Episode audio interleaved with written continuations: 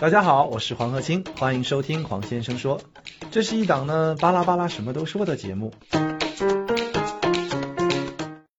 第一则重要的新闻，这则新闻跟我们每个人同样一样是息息相关的，而且它很有趣。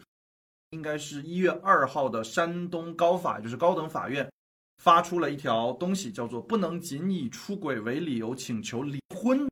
比如说，假设啊，这个妻子抓到了丈夫出轨的证据，到法院起诉离婚，法院会判决不准离婚。这个最新的司法解释是这么说的：他说，因为出轨不属于同居行为，因为不属于同居行为，就所以不能够证明你们两个人之间的感情破裂。所以呢，你们只要还以夫妻的名义持续稳定的共同居住。那么也就证明，虽然有婚外的异性，但是你们的感情没有破裂。而只要你们的感情没有破裂，那也就证明你们不能以此要求离婚。听完这个新闻，所有人的第一反应就是：这是什么样的推论？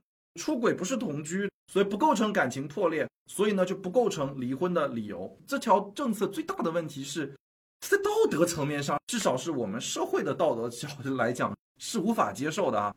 我们讲讲古代哈，古代有一个东西叫捉奸在床，就是捉奸在床的情况之下，然后如果出了人命官司是会轻判的啊，在中国的很多个朝代都是这样的。如果你看见不管是男性还是女性伴侣有通奸的行为，是可以就杀之啊，杀完之后还是会轻判的啊，这个就已经有点触犯到所有人的道德的底线了，就是所有人反应是还能这样吗？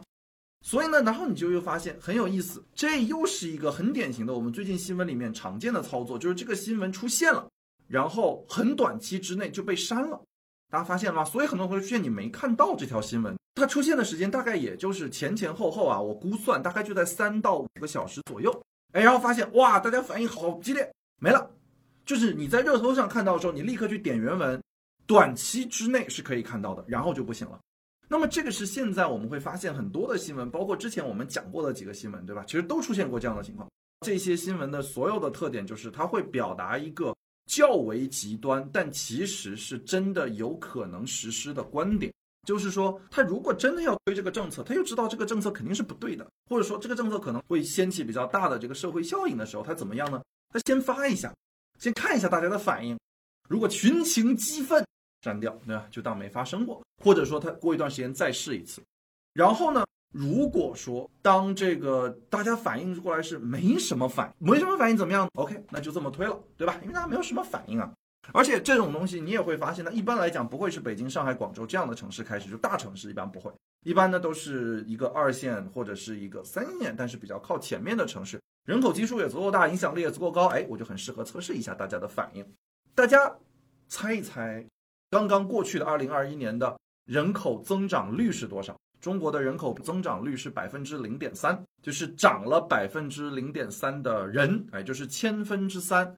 千分之三大概是一个什么样的概念呢？就是咱们中国是一点四亿人嘛，那么一点四亿乘以千分之三，应该是四百二十万吧。这个数据有什么样的意义呢？我们再去看二零二零年是多少呢？二零二一年是千分之三点九。就百分之零点三九，二零一九年是千分之四点三，二零一八年呢是千分之四点七，二零一七年呢是千分之四点九。这一路数字你看出来以后，你有没有就发现这个趋势已经非常明显了？也就是说，这个人口的增长率是一直一直在下降的，而且越降越快。你发现了吗？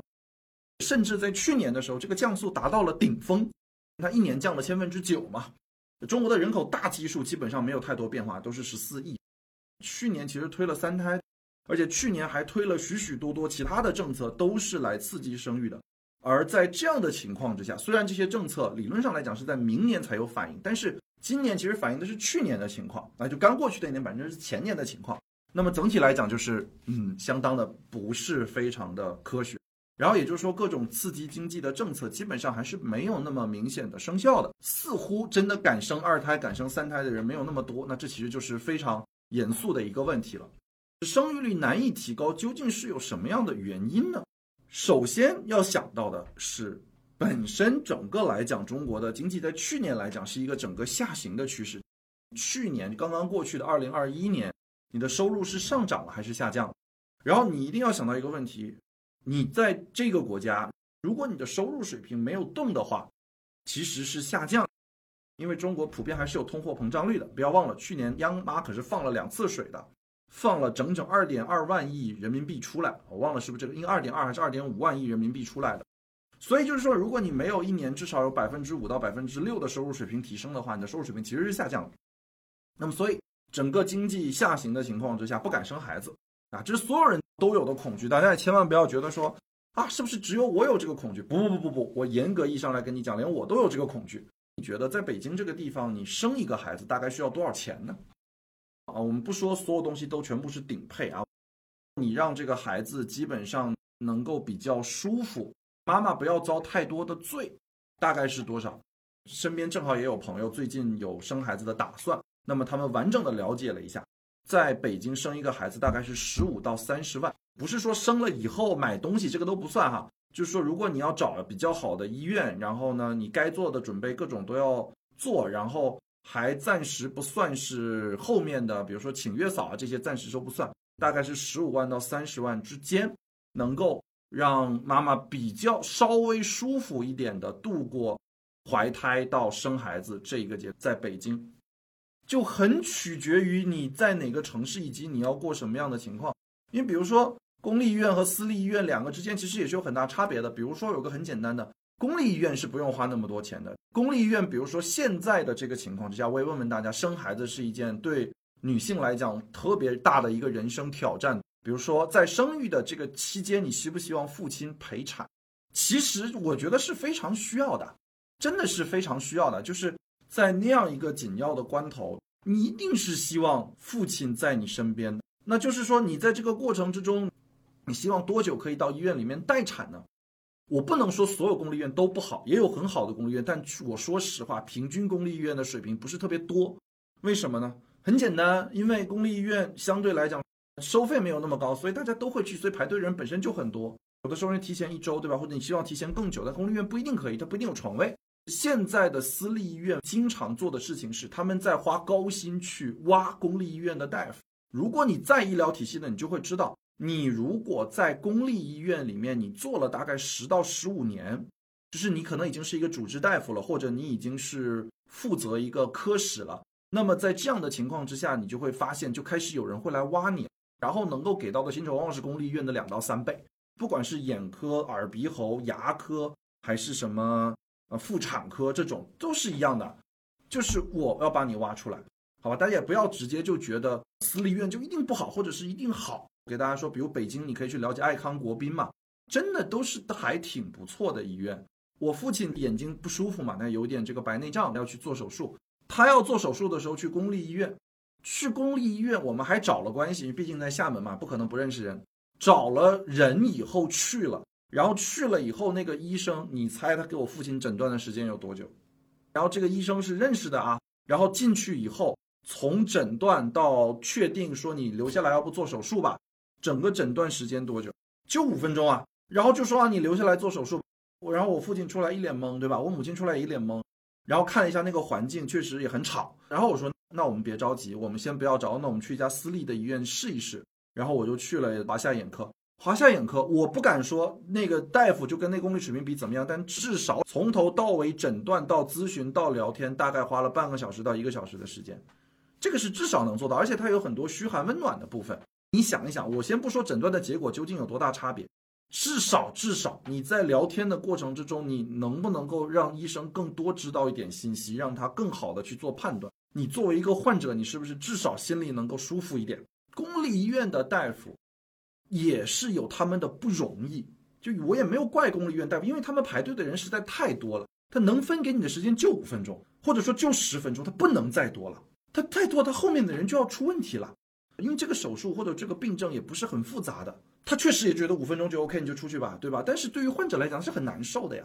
所以我说这个综合角度，那包括护士的态度啊，包括整个后面的福利啊、各种体系啊什么的，那差距就很大了。生育这件事情，这真不是件小事情。我们先不说啊，男性如果有做的不到位的，女性至少骂一辈子。其实对胎儿也好啊，对母亲也好，母亲的心理对胎儿也是有很大的影响的。那么所以呢，整体来讲跟大家讲，就是经济下行不敢生孩子，养育孩子的成本确实在逐渐的变高。对我们有一位同学，其实就是在爱康国宾，大家有兴趣真的去看一看。也不要说私立医院的什么东西就不好，态度就不好，设备就不好。很多最先进的设备，其实在私立医院，不在公立医院，你知道吗？因为公立医院要采购一个设备特别复杂，他要走很长很长的流程才能去买一个东西。私立医院没那么复杂，私立医院只要说我说这个东西好，我就买了，买了只要我能把这个钱赚回来就可以了。它是一个算 ROI 的东西，真的好的私立医院是值得去的，了解一下。我们还是会发现，今年的生育刺激政策为什么起到的效果并没有那么多呢？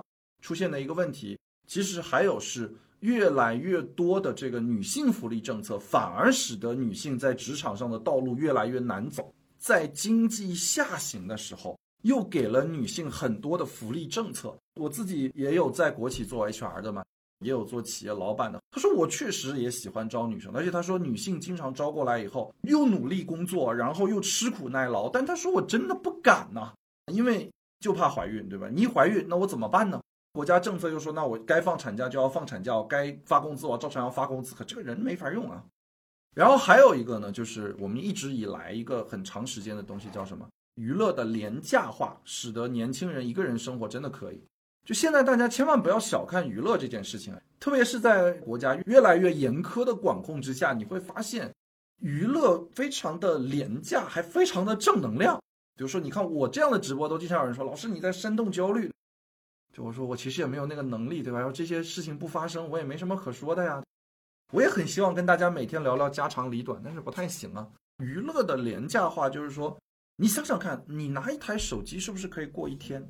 你看看直播，对吧？你看看这个小视频，你去某音看看小视频，你去某站看看长视频，你去知乎读点文章，对不对？然后你再玩点游戏，太轻松了，一天很快就过去了。还愿意跟你说点实话的人越来越少了，所以你每天都很开心，对吧？很容易很开心，每天都很开心。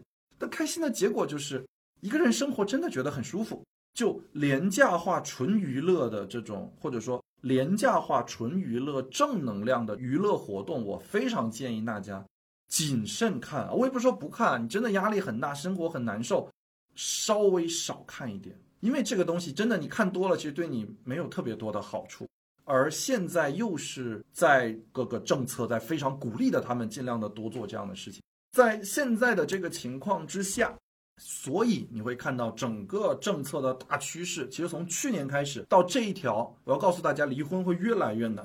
有没有同学在去年申请过离婚的，或者说有没有见过朋友去申请离婚？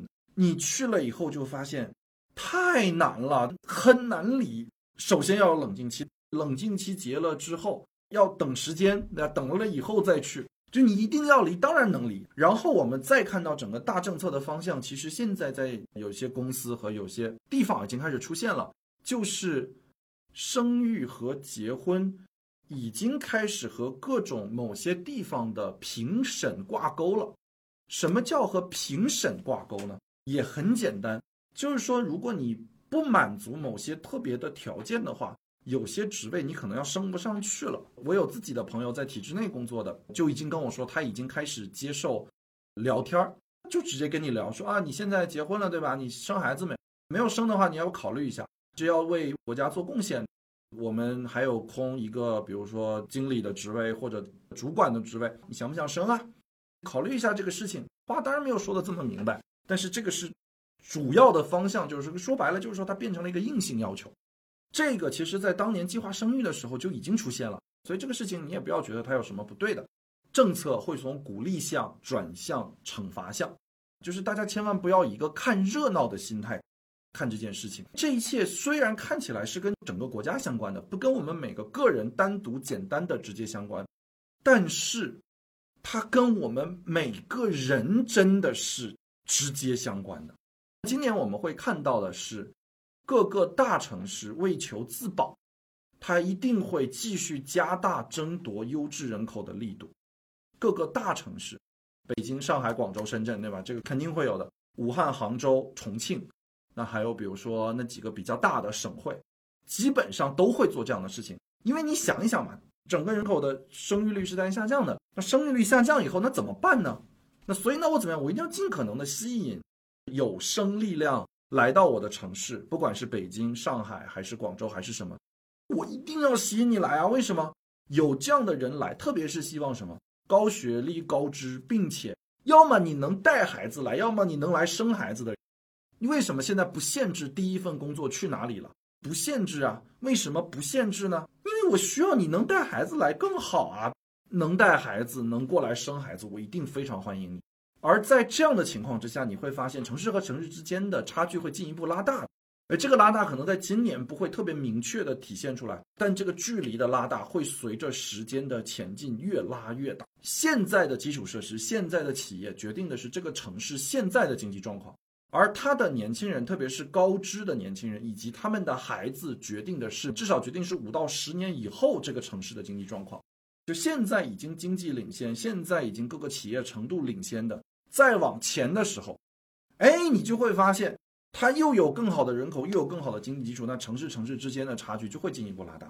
就是现在有些城市你会去啊，我还能做个鸡头，对吧？未来还能有点发展，未来很可能没有。有同学说为什么不推广冻卵？很简单，如果推广冻卵，你还生不？我问你啊，咱们在座有很多女生哈，如果假设现在在中国的冻卵是完全合法化、完全是规范化、流程化的，你还生不？你不生了呀？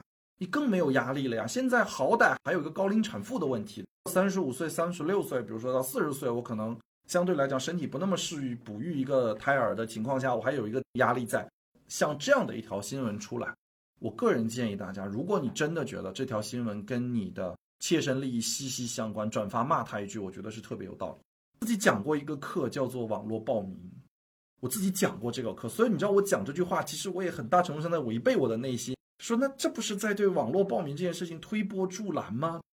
这不是在鼓动这个网上的暴力吗？这不不是在让大家不能理性思考问题吗？但也不是，就哎呀，就是让人也很头疼。因为这件事情，如果你不说话，你不表明你的态度，你不表明你的意见的话，那可能他就真的推行了。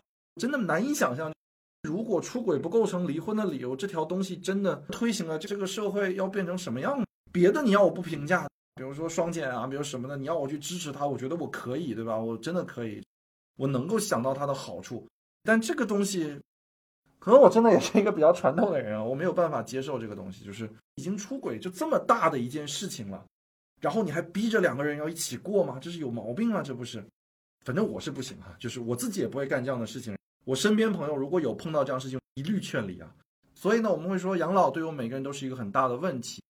理想中的元宇宙和我们现在元宇宙的发展状况是有一定距离的。我也不会跟你说元宇宙明天就有，但是我要跟你讲，元宇宙确实是有到来的可能的。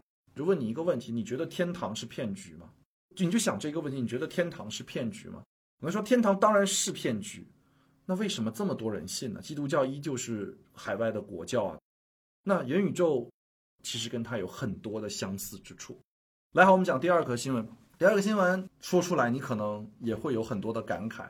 第二个新闻呢，是我们其实二零一八年就已经出现的资管新规，在今年的元旦正式开始实施了，也就是四天前，二零二二年的一月一日，资管新规正式上线。这个资产新规可跟我们所有人都直接相关啊！资产新规的核心原则是八个字，叫卖者尽责，买者自负。什么叫卖者尽责呢？尽是对穷尽的尽，责是责任的责，就是卖理财的人需要尽到他的责任。什么叫买者自负呢？就是买理财的人买了就要自己负责，所以负是负责任的负。卖者尽责，买者自负，这个是资产新规的核心。用我们的人话来讲呢，就是卖的人要把产品说清楚，买的人买了就自己负责，不要侥幸觉得有人兜底。我这里跟大家讲的是里面的精华的部分哈。第一个最重要的点叫没有保本的理财产品了，你能懂吗？真的，这对我们所有人的影响是最最直接的，没有保本保收益的理财产品了。风险等级未来只是提示作用。你以前你会看到，你买 R 风险的理财，至少 R 的时候，他是会跟你说至少保本嘛。之前最早最早的时候，银行是保本保息的，就说白了，比如说我保你百分之五的年化，那到期了以后，我不管怎么样，我会把百分之五的年化给你的，不管这个理财产品就运行的怎么样。这个呢就叫做保息。后来呢变成有保本了。什么叫保本呢？就是说利息部分我不保证，但是本金的部分我保证。原来叫做不保息保本，现在是跟你讲，告诉你既不保你本，我也就不保你息。二零一八年就开始，但没有完整实施。二零一八年就有资产新规了，但是这两年是试运行阶段，然后在一月一日开始正式实施。那么理论上来讲，所有产品都是可能赔光你的本金的。理论上，那现在开始实施，那真正全范围的推广，然后包括还有一些之前上线的产品售罄，它可能整体执行还需要一两年的时间，不是说一天就全改了。比如说我是二零二零年上线的一个保本保息产品，那我肯定得把这个金额售罄啊，我不能说同一个产品有人不保本，有人不保息吧？新产品里是不会再看到保本保息这个东西了。只是概率高低的问题，所以它的风险提示 R 一、R 二、R 三、R 四、R 五就不再具有所谓的保本保息的特性了，就只是一个风险提示，就只是个概率问题了。R 五是比如说百分之九十概率可能把你赔光，对吧？那 R 二可能就是百分之十，R 一可能就百分之五，就随便讲的。我只是说它只是一个这种等级的提示。这个新闻它的核心叫做监管。哦，当然，你如果比如说存银行定期，这个是没有不影响的，它不属于理财产品啊。他说的叫做利于监管，为什么利于监管呢？因为它具体执行政策里面还有一条叫做禁止设置资金池。你知道以前的理财产品是怎么做到每个产品都保本保息的吗？这个可能得金融从业者才知道哈。就是我毕竟是商科毕业的，对吧？那金融从业的朋友也有很多。它是这样的，我同时发六七八个产品，对吧？然后我所有产品的一个银行不可能只发六七八个，能发六七八十个产品。然后我所有产品的钱全部扔在一个池子里，就比如这个产品二十亿，那个产品三十亿，那个产品四十亿。然后我这个大池子呢，我一起做投资，然后我一起分红。然后这个大池子里面赚的钱呢，就所谓的就是先进带动后进嘛，对吧？好生带差生，对吧？啊，就比如这个产品它挺好的，对吧？赚了百分之十啊，那个产品不太好，亏了百分之三，那怎么办呢？我把这个百分之十的挪过去不就好了吗？以前是这样的，它才能做到保本保息啊。以前的资本产品你会发现什么？你会发现资本产品里面你不知道你买的理财产品究竟买了什么，很多产品是一种模糊性的东西。你知道什么叫混合收益吗？随便举个名字哈，比如说叫做什么月月致富混合收益综合。进取型理财产品，你的反应是你这名字就是每个词你一定都熟，但是具体是什么你压根儿不知道。你所有能看懂的就是收益率百分之十，对吧？或百分之四，你就看懂这没了。其实具体要看他投资的标的是什么。什么是标的？就是他拿这个钱到底去买啥了嘛？然后你以前是看不到的，就是你盲说，我盲信，对吧？一个真的敢卖，一个真的敢买，就是之前的理财的一个情况。现在不行了。现在理论上来讲，基金要直接显示标的，也就是说，同学你自己要去判啊。比如说，这是一个债权基金，还是一个股权基金，对吧？还是一个期货基金，还是一个什么样的基金？就这个东西你自己要去看，你自己要判断，你判断你买不买。说白了就是权责要分明嘛。然后呢，为了让你能看懂底层配置，所以呢，现在的资产新规之下禁止多层嵌套。以前可能会有特别复杂的东西出现。举个例子啊，什么叫做多重嵌套呢？我融了一堆的资金，那我这堆资金里面呢，我把这些资金的一部分发成债，一部分买成股，然后呢，我再一部分去做期货，然后呢，期货的这个东西，我拿这个期货去抵押，我拿这个抵押的东西再去发债。然后我拿这个债和那个债两个综合在一起，我再变成一家私募基金，对吧？我用这个私募基金再去筹一级市场的项目，然后投出来的股权，我再质押，然后质押出来了以后呢，我再去买可能另一个资本市场里面的，比如说去买它的买入或者去买它的卖出期权，或者呢，我会把它再质押，或者我把它换成一个实体的，比如说黄金，或者换成一个钻石这样的一种产品，听了就已经不知道是什么了。因为这个就是以前经常的东西会做的，就所谓叫多重嵌套，还有可能这些所有的资本，我再打个包，我打个包以后，我再去买个信托，我再去给自己买个保险，你就发现这个东西极其的复杂，你知道吧？而且在这个过程之中，我本来只有一笔钱，我这一笔钱可能发出五个理财产品，这个就是我跟大家就是所谓叫多重嵌套。多重嵌套呢，就是其实非常难以监管，因为你就会发现经常出现的情况是什么呢？就是说任何产品都不能崩，因为你一崩就会发现所有的大银行跟大保险跟大机构全部绑在一起了，因为你发现我刚刚就我刚刚那个不算太复杂的操作，这么走了一圈，入局的人太多了。对啊，因为你这已经渐渐的不可控了呀。多重嵌套到最后可能嵌套五层六层之后，所有人都在一起，然后发出了五六个产品。它每个都有问题，所以呢，我会跟大家讲，这是一个很要命的事情，所以现在不能再这么做了。它理论上讲是不能嵌套的，只能有一级，我记得是，只允许嵌套一层资管产品，这个就是资产新规的另一个执行。还有一个呢，叫做禁止期限错配。什么叫做期限错配呢？国外是可以的，你还要想一件问题，大家不要觉得每个国家的政府都跟中国一样哈。国外很多是商业银行，你商业银行，你只要不触犯法律都是可操作的。国有银行就不一样了，有比较完整的金融体系，那就不一样了。现在什么叫禁止错配呢？以前还经常做的一件事情就是说，比如说我一个一年期的产品，对吧？比如说我投资标的其实是一年，然后呢，这一年里面我可以把这一年拆三十天、三十天、三十天、三十天，我发出十二个理财产品。就是一个长期产品，我把它拆成一堆的三十天，或者拆成一堆的十五天，我发出十二个理财产品，他妈这十八个理财产品都是有可能的。现在这东西也不能操作了，要求的是封闭式理财产品不能低于九十天，所以短期理财也就没有了。就你以前在各种理财产品上你会看到的那个什么三十天什么年化封闭期三十天年化百分之三的那种产品，现在基本上都不会再出现了，至少至少是九十天，而且大不能拆小之后呢？其实很多大家能买的都没有了，就那种短期短线的基本上就不见了。你说这个新闻跟你关系大不大？大家普遍都觉得这个 这个新规简直是跟我天天打交道，你都不知道它发生了。就如果你不在业内，不去专门的去注意这些新闻，你不知道。你只是偶然间突然发现，嗯，怎么会有这样的情况？对于所有的人来说，单纯就取消保本保息这一条，有多少老爷爷老奶奶要去挤兑你？活期存款和定期存款不属于理财产品，这个应该是不受太多影响的。那么现在对于普通人来讲，有没有保本保息的理财方式呢？现在还剩一种，只剩一种了，就是保险。保险的监管体系跟理财产品的监管体系是不一样的。中国对于整个保险的监管，其实要比理财产品要严的。所以呢，就是如果是比如说养老险或者年金险或者是什么，如果你愿意去买保险的话，是好的，至少是本和息还是能保的。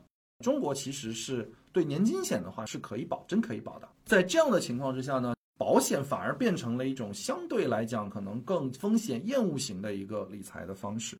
年金险就是可以的呀，是可以的，它确实是有用的呀。如果你确实希望了解保险的话，我可以把我自己的保险咨询师推给你。是个比较靠谱的人，为什么会有这样的新规出现呢？其实还有一个，其实是要推动经济的流通，就是希望大家多拿钱出来花。和保险相关的还有一个很重要的新闻，不知道大家有没有看到，有一个叫相互保的东西关停了。这个其实跟我们每个人也蛮息息相关的一个东西。然后关停的时间应该是在去年的年末，就是十二月底的时候。就是有同学说，对，什么是相互保呢？相互保是支付宝推出的一种，你可以把它理解为一种变相的保险，它类似于一种就是宗族互助的一个计划。什么意思呢？就是你们所有人把钱汇聚在一起，然后呢，如果这里面如果有人生病了，那我们就统一用这个钱来治。比如说这个月的钱如果超了，那么下一个月的钱我们就多汇聚一点，就是一个大型的众筹现场。这个东西，说实话呢。还是挺好。最早的时候，互助宝只有三分钱啊，三分还是三毛钱？第一期的时候，最贵的就零关停的时候，七块钱。他参保的最后一次还有七千多万人，还有七千多万人参加，而七千多万人，他单期能够救助的有一千多人。那我觉得这一千多人挺好的。你想想看，对啊，你一块多钱开始参加，说实话是还可以的啊。就等于你买了一个医疗险嘛？那医疗险来讲，七块钱一个月，讲道理是真的不贵啊。你七块钱一个月，一年其实不到一百块钱嘛？我觉得还是合理的一个数啊。那为什么关停了？一方面是它本身的监管是问题，就是里面有很多领假钱的，但据说没有。我也有在阿里工作的朋友，也问了一些资管圈里的，就是你想一想这件事情，如果你真要做去核实患者信息这件事情，是阿里能做得更好，还是中国那些所谓的慈善机构能做得更好？只要把这个问题想明白，你就会知道它其实不是这个问题。真的要给我去做患者的核验信息，如果阿里都做不好，你连阿里都骗得了？那你骗红十字会或者骗些什么东西，不轻轻松松天天碰你吗？一定是阿里做得好。所以它真正的问题其实是什么呢？就是你仔细想一个问题，到底动了谁的蛋糕？你我人生坐过的第一辆，应该是一辆迈巴赫吧，就是长得非常非常非常拉风，然后里面亮灯的迈巴赫，就是坐上去你就知道那辆车真的好贵啊，就很漂亮的那个内饰灯。开车的是我北大的一个老师，这个老师在北大从事的是一个文职工作，说白了，他的文职工作五年不吃不喝，不见得买得起那辆迈巴赫。她老公是中国某个慈善基金会的负责人，整个基金会就十几个人，然后管资产金额几十个亿，说不好听点就是想怎么花就怎么花。很多的这个慈善基金会，他的账目有公开过吗？他的财报有公开过吗？他有告诉你，你捐进去的那么多的钱去干嘛了吗？我也不说他们到底是做好还是做坏，就一个需求，你能不能把你的账目公开一下？真的要做慈善的，我可以推荐的一个是我自己朋友做的小学。我那个朋友当时汶川地震后呢，他在他们的公司就贴了一张纸，就在那个红十字会捐款的旁边，就贴了一张纸，然后在纸上写说：如果你相信。右边的机构，你就捐给他；如果你不信，你就捐给我。就在他们公司贴了这样一张纸，他应该是募集了应该三十多万还是多少钱的善款，然后他就自己飞到汶川旁边，然后去建了一所小学，叫茶园小学。他现在每年还不停的收到创刊，然后每年还在不停的为茶园小学做事。然后他每年在年底的时候，就是在前两天会发他们茶园小学的一个年终报告。就告诉你今年发生了什么样的事情，你们给我的钱我用在哪里了？你看，这个是一个真真正正在做慈善的人，这是一个普通人都能做到的事情。可中国很多的机构根本就没有做到。哥们儿他自己有工作呀，业余做嘛，该去的时候去嘛，那该捐的物资捐嘛。物品是这样啊，物品就是说，当地现在毕竟已经震后缓和过来了，所以说物资没有那么缺乏。如果你真的要捐款，或者说你真要帮助当地的人，最好是。你就去当地捐，你把钱给他，你就走。现在所有互助类的全部关停，全部关停，一个不剩，没有了。互助宝是最后一家，因为是蚂蚁旗下的，它顶到了最后。水滴筹还有，但水滴互助是没了的。反正对外的理由是监管不行嘛。最后一则是我们今年的整个宏观经济的一个展望。我们可以看一看今年即将发生一些什么样的事情，或者说对于我们普通人来讲可能会有什么样的机会，还是一样，对吧？我都把话全部都放在这里，然后我们看一看这个世界会发现什么。今年的经济它还是要好的，你一定要相信这一点呢。今年的机会也一定是要比去年多的。我们这个国家最大的事情没有之一了。它是绝对的、唯一的、最最最最重要、无与伦比的一件事情了，即将在今年的十一月份发生。那为什么是这个不是我定的？我有什么办法呢？它就是十一月啊，十一月份发生。那么十一月之前的经济一定是会好的，它只能好呀，它不能不好呀。我个人的感觉呢，应该是在春节之后。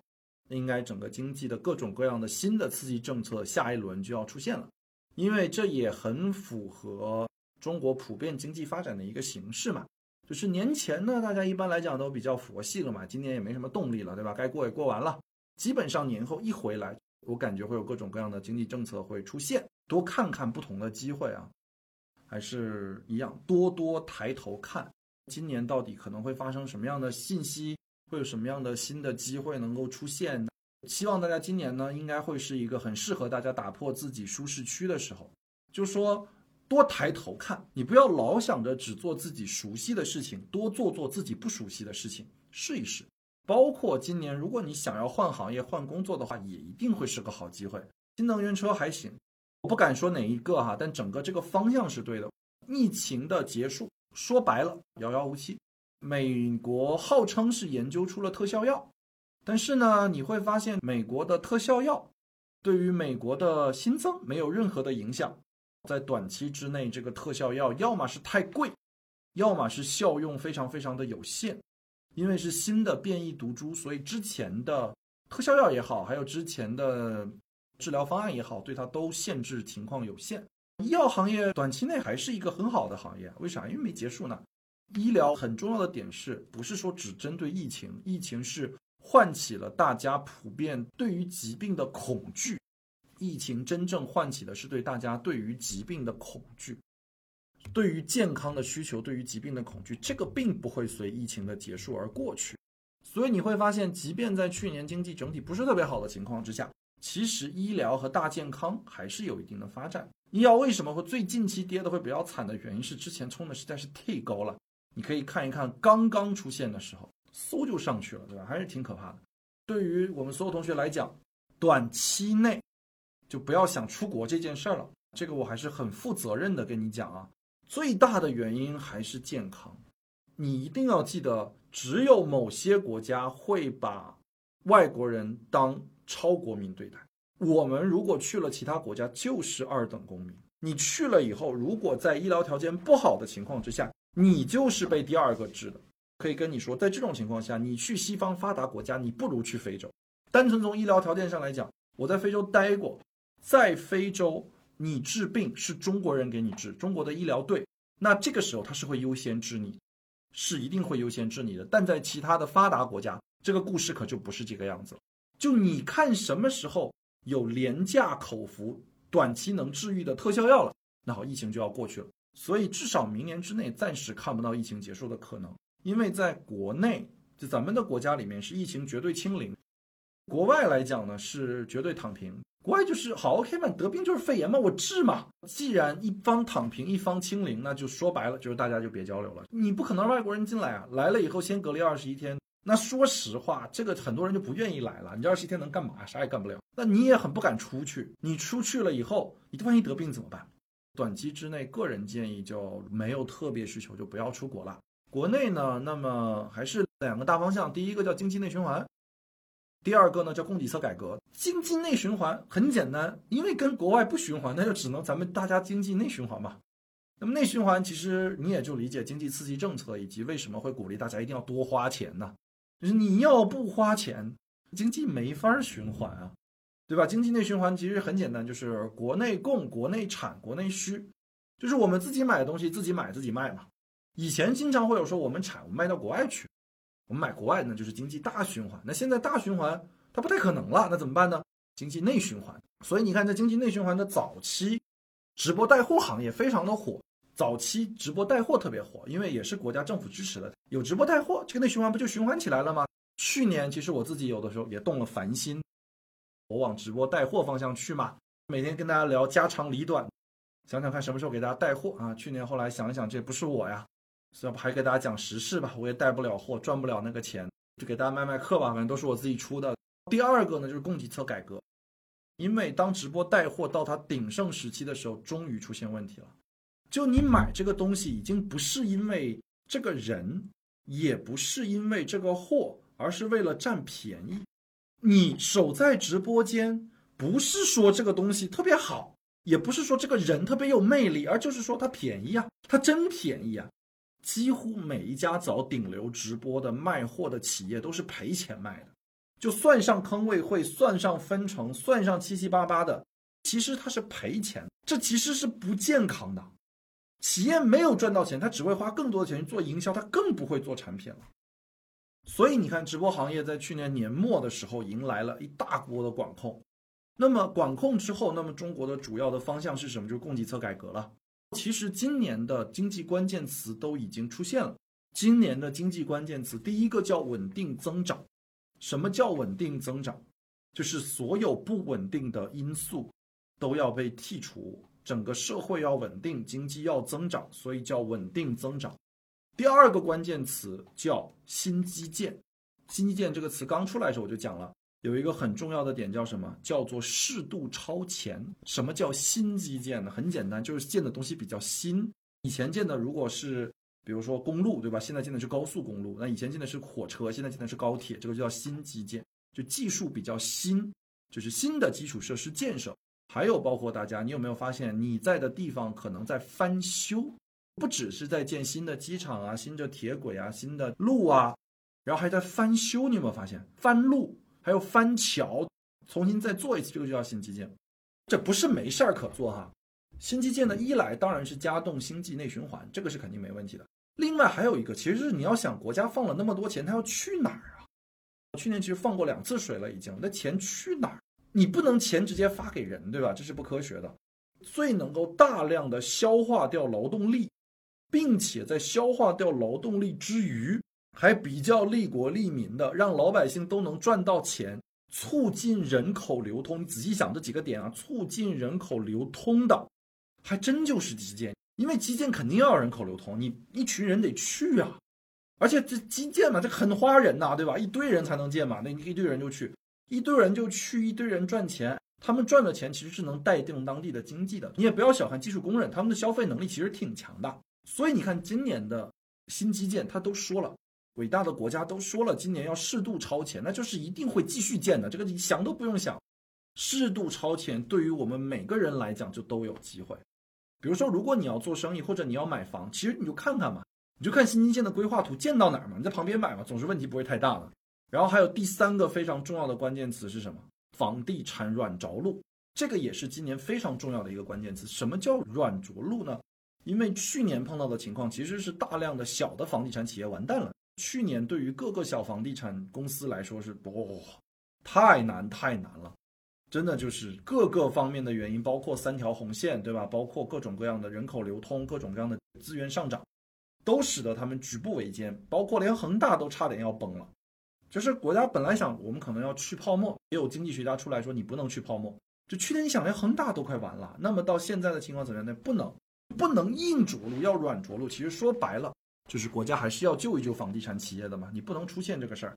所以你会发现，现在的小规模房地产又慢慢缓过来了，就慢慢也又获得了更多的一些资金。对经济学家说了，我国房地产根本没有泡沫。所以呢，这个是这样的一个情况。在这样的情况之下，我们还同样会发现什么呢？也很简单，中国的各个方面的管控还是会越来越强的，结构性宽松。那这个也是今年的经济的一个主旋律，就是已经两次降息了嘛。那么接下来很可能是会降准的。那么，所以在这样的情况之下呢，你就会发现，管控一定是会越来越多的，这个没有什么好说的。大家一定跟我一样，谨言慎行，过好日子。还是一样说哈，对于所有政策，我们都是绝对绝对的无条件的支持。除了这个出轨不能离婚，这个我实在有点接受不了。之前某位经济学家其实也提过嘛，今年去投资股票或者是基金都还是有机会的。对，降准降息都是为了让你花钱嘛。那如果说央行，放水，那就让这水去哪儿嘛？这也就是你要想的问题。今年的 GDP 增长目标是多少呢？大家猜一猜吧。百分之五是底线，百分之五点二基本上是良好，百分之五点五是优秀。你就可以想它是保五增五点五，大概是这样一个数字。但如果能实现，当然也是一件好事儿喽。今年对于我们每个普通人来讲，一定还是。有不少机会，或者至少至少会比去年要好。那么这个呢，就是中国整个的一个大环境的情况。新能源车是这样的，就是这个还是一个中国发展的一个大方向嘛，就是它属于高科技领域。那么中国现在的整个经济转型的角度，就是要把传统产业转型向高科技产业。如果说找工作想找方向的哈，你就想一件事情，知道它跟高科技搭不搭边儿？越搭边儿越好。好，这就是我们今天直播的所有内容了。好，感谢大家收听本期节目。如果你喜欢本期内容，欢迎订阅收听，也可以关注我的公众号“黄河清不清”。我们下期再见。